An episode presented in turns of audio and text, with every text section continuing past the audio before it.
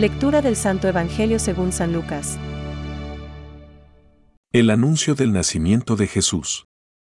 En el sexto mes, el ángel Gabriel fue enviado por Dios a una ciudad de Galilea, llamada Nazaret, a una virgen que estaba comprometida con un hombre perteneciente a la familia de David, llamado José. El nombre de la virgen era María. El ángel entró en su casa y la saludó, diciendo, Alégrate, llena de gracia, el Señor está contigo. Al oír estas palabras, ella quedó desconcertada y se preguntaba qué podía significar ese saludo. Pero el ángel le dijo, No temas, María, porque Dios te ha favorecido. Concebirás y darás a luz un hijo, y le pondrás por nombre Jesús. Él será grande y será llamado Hijo del Altísimo. El Señor Dios le dará el trono de David, su padre, reinará sobre la casa de Jacob para siempre y su reino no tendrá fin. María dijo al ángel, ¿Cómo puede ser eso si yo no tengo relaciones con ningún hombre? El ángel le respondió, El Espíritu Santo descenderá sobre ti y el poder del Altísimo te cubrirá con su sombra. Por eso el niño será santo y será llamado Hijo de Dios. También tu pariente Isabel concibió un hijo a pesar de su vejez, y la que era considerada estéril, ya se encuentra en su sexto mes, porque no hay nada imposible para Dios. María dijo entonces, Yo soy la servidora del Señor, que se cumpla en mí lo que has dicho. Y el ángel se alejó. Es palabra de Dios. Te alabamos Señor.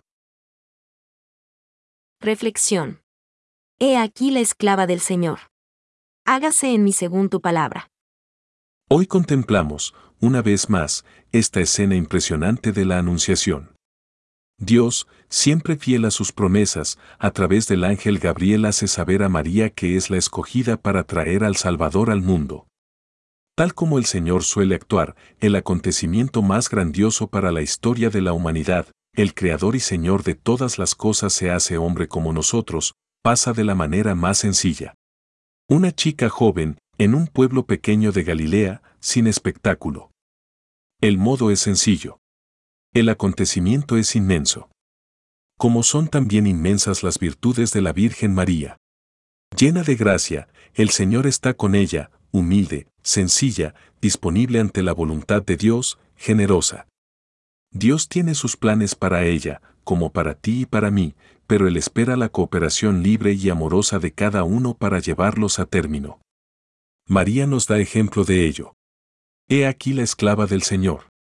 Hágase en mí según tu palabra. No es tan solo un sí al mensaje del ángel.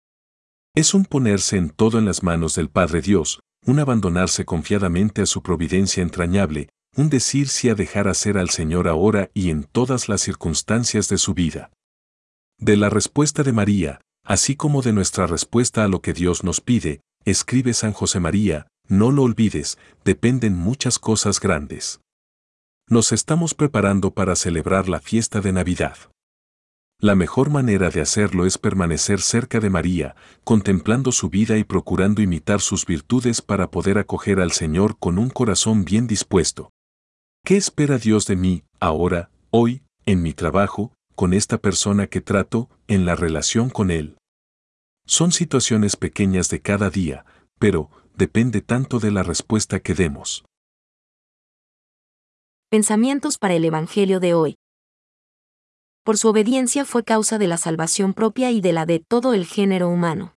San Ireneo, María es la dócil servidora de la palabra divina.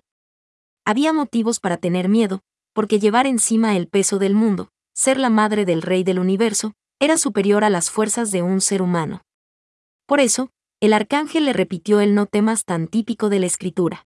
Benedicto XVI. El ángel Gabriel en el momento de la anunciación la saluda como llena de gracia. En efecto, para poder dar el asentimiento libre de su fe al anuncio de su vocación era preciso que ella estuviese totalmente poseída por la gracia de Dios.